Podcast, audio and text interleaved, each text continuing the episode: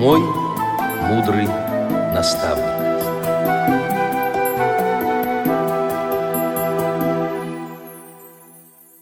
Здравствуйте, уважаемые радиослушатели! С вами ведущая Цендыма Бойко и звукорежиссер Илья Тураев. А в гостях у нас Алла Гутина, мастерица, рукодельница, преподаватель самых разных видов искусств. Здравствуйте, Алла. Здравствуйте. Алла, вот мы с вами познакомились, удивительное такое совпадение, ровно год назад, в конце августа, когда вы вышли из отпуска, я пришла к вам в круг творческое объединение, где э, люди с инвалидностью занимаются самыми разными направлениями деятельности. Это, э, Алла, перечислите, пожалуйста, вот еще. Круг — это творческое объединение или творческое объединение «Круг» или керамическая мастерская. И основное направление там керамика, причем это производственная керамика, а не такое дневное, как бы, да, занятость для людей или дневное, э, так сказать, пребывание, социализация. Плюс э, круг в последнее время развивает и развивал разные направления, такие как э, швейное направление и э, многие другие, да, э, работы с тканями, работу с, э, с художественными, живописными работами и многие-многие другие направления. Сегодня там разные очень действуют художественные творчества. Я надеюсь, что нам в ближайшее время нам удастся попасть в эти мастерские и сделать репортаж о том, что там происходит. Алла, расскажите, пожалуйста, как вы попали вот в эту мастерскую? Ой, в мастерскую я попала совершенно неожиданным образом. Керамику я любила всегда. И дома у меня немало керамических изделий сделаны чужими руками. Но никогда в жизни не думала, что я сама буду заниматься керамикой. Но три года назад э, так сложилась судьба, что она меня привела в инклюзивные, так сказать, э, сообщества. И я попала э, в, вот в это творческое объединение «Круг», куда меня пригласили помогать рисовать ребятам. Да? Они же делают эскизы, рисунки для того, чтобы потом их переносить на глину, расписывать глиняные тарелки, чашки и так далее. Я начала это делать, у ребят начало получаться, но встал вопрос, а как это будет выполняться в материале? И я поняла, что технологии керамики я не знаю, и мне надо это изучать. И я начала этим заниматься, изучать. Э, дальше мы стали делать, э, я научилась делать э, изделия из этой керамики, но мне было просто, это все не составляло для меня меня сложности, так как я до этого занималась многими творческими направлениями, и э, часть как бы действий, да, технологических действий, э, действий руками, понимания, как процесс складывается, у меня он был. И мне надо было просто его перевести и приспособиться для работы именно с глиной. То есть поэтому я не могу сказать, что для меня это был процесс полного нового обучения, а скорее освоение технологического процесса. Ну и, Алла, понятно, что в мастерской люди с разной степенью инвалидности, то есть это и по зрению, слуху, и опорно-двигательные аппараты, и также э, с психическими нарушениями, да, люди. Как вам удавалось э, вот в нашей среде находить каждому свою работу? Ну, э, во-первых, мы же проводили такой обучающий э, курс небольшой, двухмесячный, и я очень внимательно приглядывалась к тем, кто учился на этом курсе, э, пытаясь понять, что ближе, какой процесс, э, какая часть процесса это конкретно этому человеку ближе. Были люди, которые которые могли, в принципе, любую стадию выполнять работы. А были ребята и взрослые люди, которые к нам приходили, я понимала, что вот они могут быть только вот на этом или на другом участке. И тогда мы начинали просто именно этот процесс, но как бы я заостряла внимание и ребятам подробнее объясняла именно этот процесс, и сажали потом их, ну или как бы переводили на участок, до слова сажали, какое странное, вот, и переводили на работу на этот участок, место, где они могли выполнять ту работу, которая им понятнее и им лучше удается. А вот в этой связи мне вспоминается произведение Бориса Акунина, где вот как раз э, начальник над обслуживающим персоналом, так скажем, королевских э, дворцов, вот этот э, пытается определить для одного из которых, ну, работников, которого привезли из деревни, и он ни к чему не пригодный. На кухне-то он что-то не получается, и там-то не получается получается. И однажды он заметил, с каким удовольствием он рассматривал под стеклышком какие-то мелкие вещи, и вот это как его это все завораживало просто этого э, мальчика. И вот он ему предложил мыть окна. На самом деле это казалось именно его дело, и он потом стал лучшим мойщиком окон Санкт-Петербурга. Замечательная история. Я этого не читала. Вот для меня это подарок. Вот э, интересная вещь. Это действительно так, потому что вот э, я, наверное, живу с принципом, да, или, я не знаю, с девизом, да, научить сама, э, научи другого. И вот здесь, э, здесь есть э, такой нюанс, когда ты как бы делаешь все возможное, чтобы приоткрыть дверку, э, показать людям, что вот здесь вот надо чуть-чуть сделать шаги, вот сделать попытки попробовать, и там есть целый мир творчества, искусства, э, рукоделия, любого диапазона, да, такого вот ремесленного, можно сказать, где человек может найти себе нишу, удовольствие и радость. Алла, на самом деле очень непросто еще, как бы мы не хотели это скрыть, непросто просто воспринимать человека с особенностями. Как удалось да вам это преодолеть? Здесь ничего не нужно преодолевать. Просто ты понимаешь, что у людей, у этих есть какие-то действительно ограничения. И ты значит, просто ну, пытаешься понять, э, как, как сделать человеку шаги, э, чтобы эти ограничения э, как бы не, ну, не влияли на деятельность. Вот и все. То есть, э, ну, ребят, например, с э, нарушениями психики я просто воспринимала как детей и относилась к ним, даже если передо мной сидел там седой человек, да, лет 50, я все равно относилась к нему скорее как к ребенку и э, общалась с ним на уровне как бы подачи материала, как я да, разговаривала бы там с 9-12-летними там детьми, да, ну, грубо говоря, там в диапазоне. А когда идет разговор с людьми незрячими, и когда я обучала лепки людей незрячих, я просто пыталась понять, понять, найти систему или подход, э, через который они могли бы измерять, чувствовать поверхность. Да? Здесь, здесь э, начинаешь включать какую-то логику, сообразительность, размышлять, искать подход. Это вот через это. Ну, настолько тонкая грань между вот этим вот покровительственным таким тоном и уважительным, э, то есть признание его возможностей, способностей. То есть я хочу сказать, что вам мало на наших занятиях занятиях удавалось вот этот баланс как-то соблюдать, и было с вами работать очень комфортно. Спасибо за приятные слова.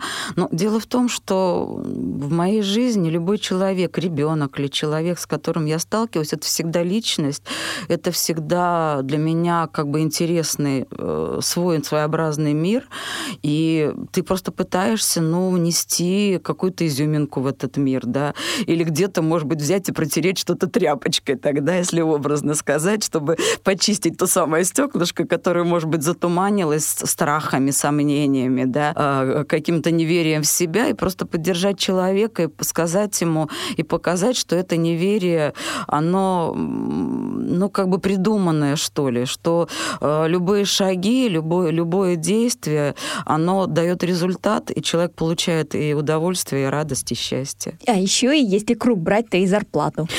Да, и зарплату, да. Действительно, вы в каждом из своих учеников, и что я отметила для себя на самых первых занятиях, вы видели личность. То есть ни в коем случае не позволяли себе какой-то такой покровительственный тон или же э, какое-то унижение достоинства. То есть вот именно этого за вами не наблюдалось. Сандема, ну, во-первых, вы знаете, для меня даже странный разговор в этом ключе, потому что это настолько не мое, и я всегда очень уважительно отношусь к любому человеку, неважно, с какими он возможностями, трудностями, э, потому что ну, как-то жизнь мне показала, что сталкиваясь э, с любым человеком, ты э, что-то как бы можешь дать или поделиться сама, и что-то ты от любого человека получаешь. И даже если этот человек раздражительный, даже если этот человек сложный по характеру, все равно мы взаимодействие, ну, как бы шлифуем ли друг друга, учимся ли у друг друга, да, это все равно наполнение, это все равно взаимодействие, это все равно э, переливание каких-то энергий. Я не знаю, там многое кроется за этим. Как вы обеспечивали работой э, людей с нарушением зрения? И какой Но с нарушением именно? зрения у нас люди лепили в основном, потому что, естественно, там э, расписывать керамику им сложно, э, для этого все-таки нужно видеть. Вот, и это лепка, и лепка самая разная, потому что, э, кстати, здесь есть выигрышное положение, потому что у людей с нарушением зрения очень чуткие руки. А это в керамике очень важная вещь. И они как бы видят глину руками, если это можно образно сказать, и очень хорошо чувствуют поверхность, которую они лепят. И надо просто дать подсказки, дать э, э, какие-то умения, что ли, в руку, да, э, шаги, движение рук, движение пальцев, которые помогут эту глину, да, формовать, да, создавать про поверхность.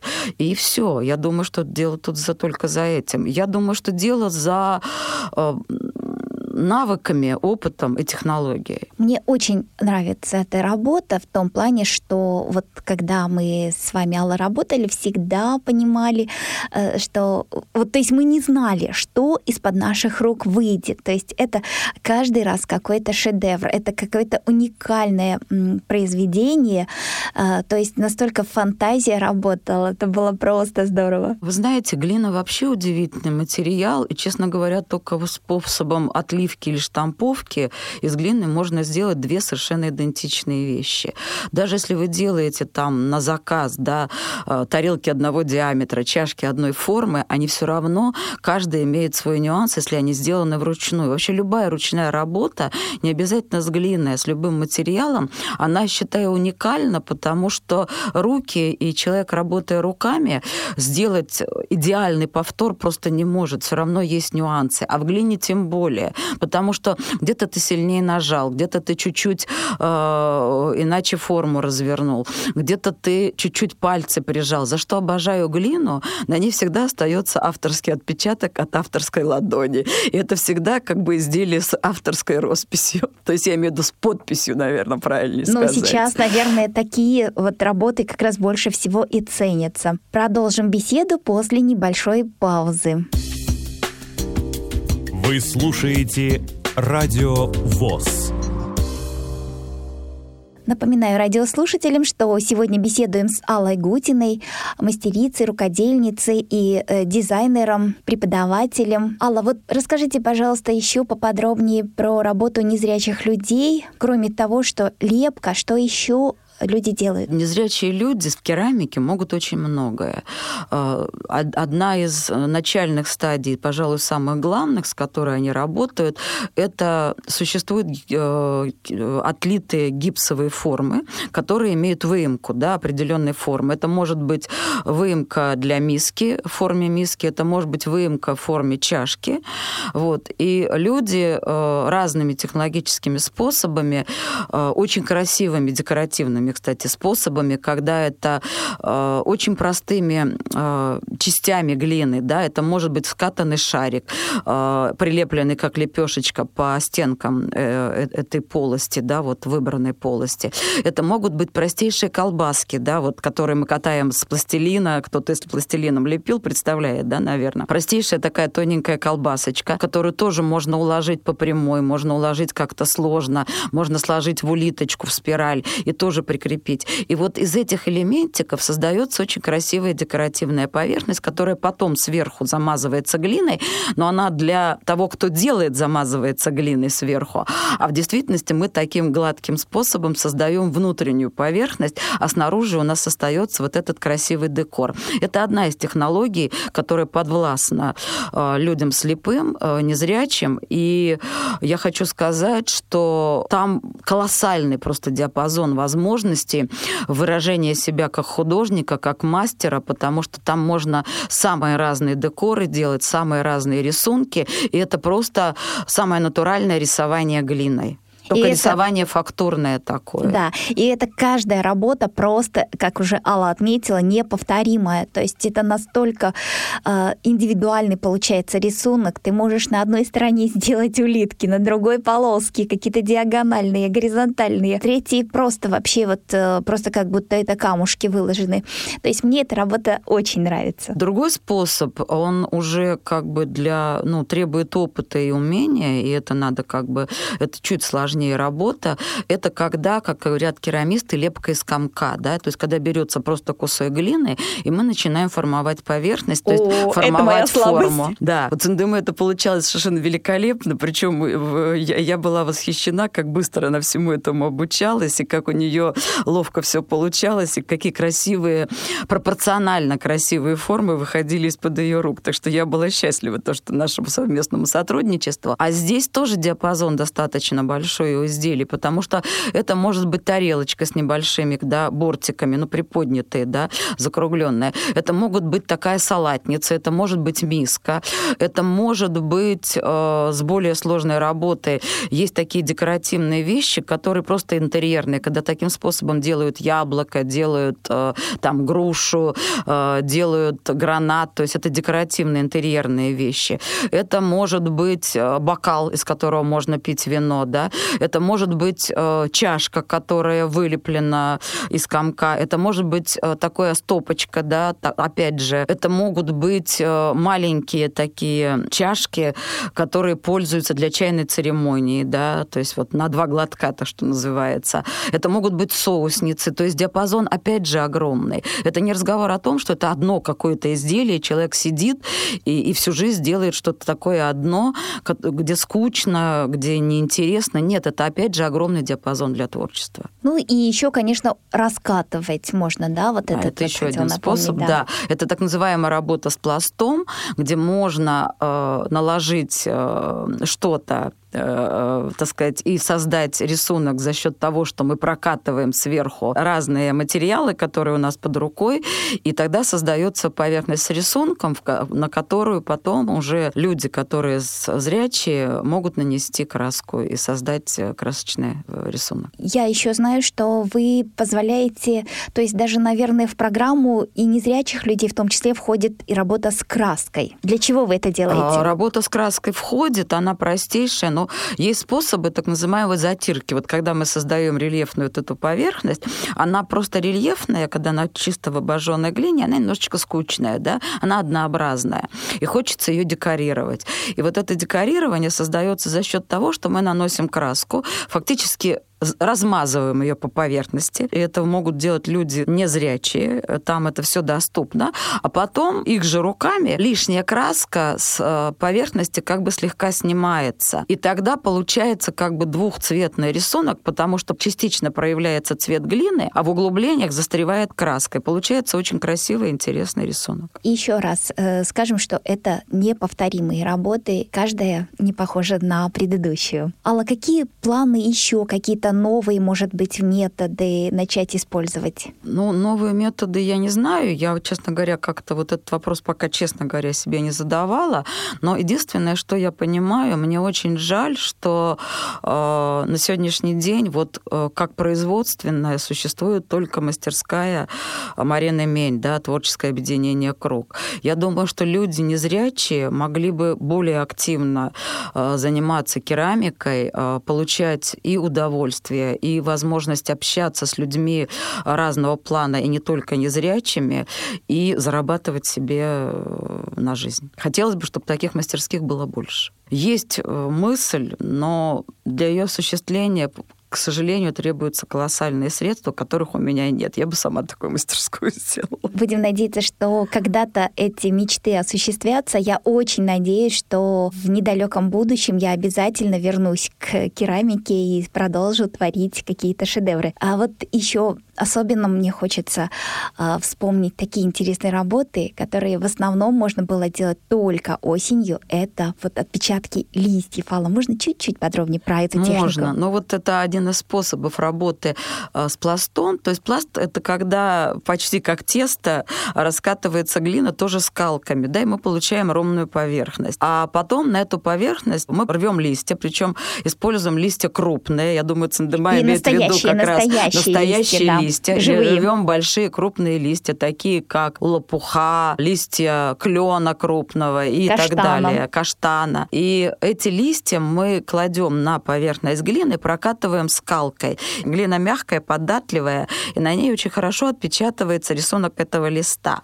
А потом по контуру этого листа мы эту глину вырезаем. И дальше мы формуем и получаем тарелку, которая имеет форму листа, плюс вот с этими прожилками, куда мы заносим краску, вот этим самым способом затирания, и получаем очень интересные тарелки в форме листиков. Ну и эти тарелки, я знаю, что в круге, по крайней мере, пользовались огромным спросом.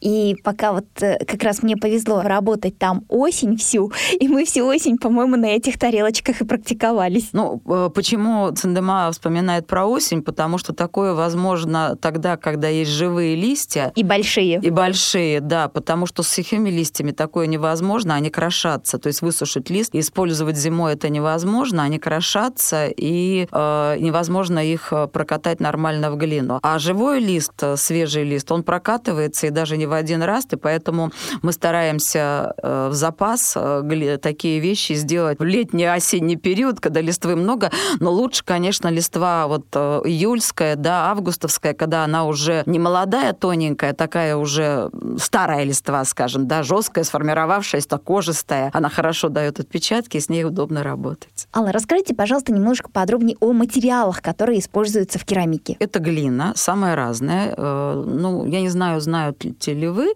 что глина бывает разная по цвету, во-первых, и по пластичности разная. А, Во-вторых, э, глина, э, глина бывает у нас красная, да, это как бы чаще все знают, что есть такая рыж, рыжая, да, или такая, э, как керамисты ее называют, красная глина. Есть глина э, белая, которая чисто белая. Есть глины с такими розовато-кремовыми оттенками. Но есть еще и такой материал, который называется шамот. Это материал, в который в обычную глину добавляется такая крупка, да, или мелко-мелко размолотая обожженная керамика. То есть та же самая глина, которую просто разбивают и доводят до состояния такого, как песок, наверное, да, вот э, более крупный песок, менее мелкий песок, и делают равномерный замес. И шамот хорош для изделий таких более тяжелых, э, более массивных, но он да, что в нем плюсы, для чего это делают? У шамота появляется такая шершавая, выраженная фактурная поверхность. И э, его зачастую даже не надо окрашивать, он хорош сам по себе. Глину, во-первых, иногда окрашивают, то есть добавляют туда краситель, и она может быть любого цвета тогда. Вот, но это уже ну, реже используется, потому что красители, пигменты достаточно дорогие, и изделия, как правило, делаются не очень крупные из окрашенной глины. Если на серии, да, авторские изделия делают очень крупные, вот, единичные, а если говорить о серийном производстве, то тогда это какие-то небольшие емкости. Ну, обычно просто наносится сверху краска, да? Вот, Да, обычно краска сверху наносится, и у краски есть свое название, их называют ангобы, и эти краски должны выдерживать достаточно высокий температурный обжиг. Процесс изготовления изделия из глины, он достаточно трудоемкий и требует больших затрат и материальных, а, я имею в виду в материалах, и э, в денежном выражении. А, Сама глина и краски, с которыми работаем, они ну, составляют, кстати, как ни странно, не самую э, большую часть э, расходов. Большая часть расходов приходится на глазурь, это вторая как бы краска и конечная, финишная, да, или единичная, с которой работают. Я чуть подробнее о ней потом расскажу. Э, Очень большие энергозатраты на печи и очень дорогие самые печи. Э, Дело в том, что это печи, которые выдерживают очень высокую температуру. Самый низкий обжиг, который используется в керамике, и это первый обжиг, это 900 градусов. Обычно керамику обжигают два, а то и три раза. Второй обжиг – это от 1100 до 1300, в зависимости от материалов, которые выдерживают данную температуру.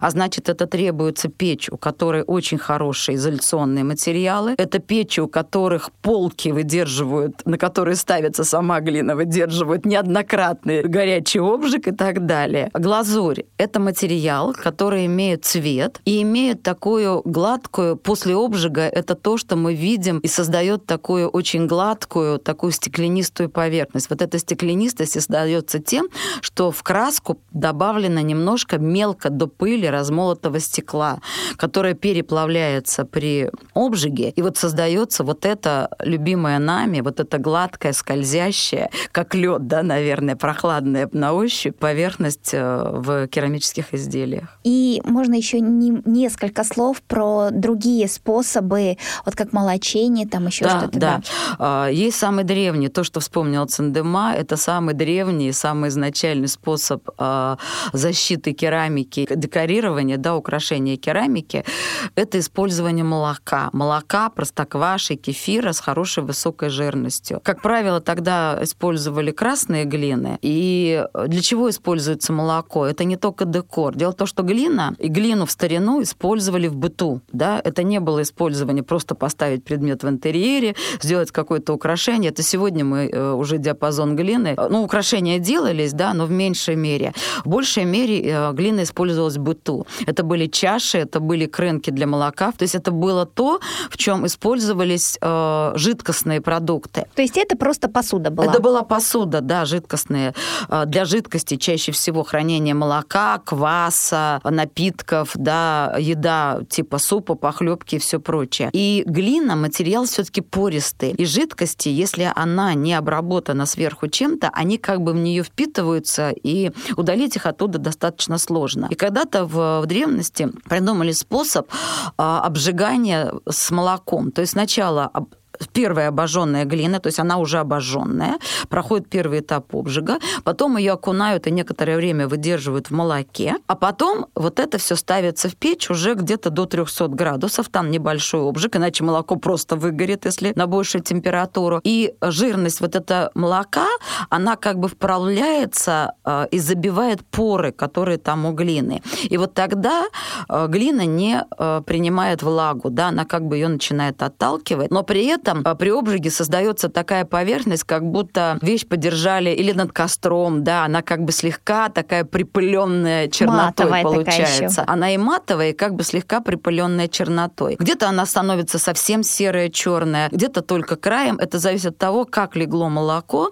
И опять же, это вот непредсказуемая вещь. Зачастую ты ставишь и хочешь получить одно, а из печи ты достаешь совершенно другую поверхность. Я имею в виду по зрительному восприятию. Но это посуда, которая годится в использовании в любом случае. А поправить это можно или уже ну, все? нежелательно, потому что нет, можно поправить, можно добавить, добавить еще раз молочение и пережечь, но в принципе получается просто, скажем, ты хотел получить поверхность, у которой будет полностью закрыта, да, а молоко легло или стекло так, что ты получаешь какие-то подтеки, пятна, но они всегда красивые. Вы знаете, природа иногда работает сама как художник и создает поверхности, которые достаточно неожиданные, руками их не сделаешь. Полимерная глина, что это такое? И как его используют? Полимерная глина — это совсем другой материал, и в керамическом производстве ее вообще не используют. Полимерная глина — это синтетический материал, который, да, он тоже лепится, а, часто она цветная, и она обжигается на небольшой температуре, ее можно обжечь просто в домашней печи. Но вы знаете, вот я сама полимерную глину не очень люблю, потому что она всегда такая немножко матовая. Она интересна тем, что там можно составить и интересно собрать цвета, да, поэтому ее очень часто используют для украшений, да, в декоративных таких целях. Из нее никогда не делают бытовые вещи, в смысле посуды. Это скорее декоративный материал, удобный дома в домашнем использовании. Скажем так, вот помастерить, подекорировать, порукодельничать. Спасибо огромное, Алла, за такой подробный рассказ о керамике, о глине. Напомню радиослушателям, что в гостях у нас была Алла Гутина, преподаватель, э, мастерица, рукодельница и дизайнер дизайнер, вела программу Циндыма Бойко, звукорежиссер Илья Тураев. Всего доброго, до новых встреч!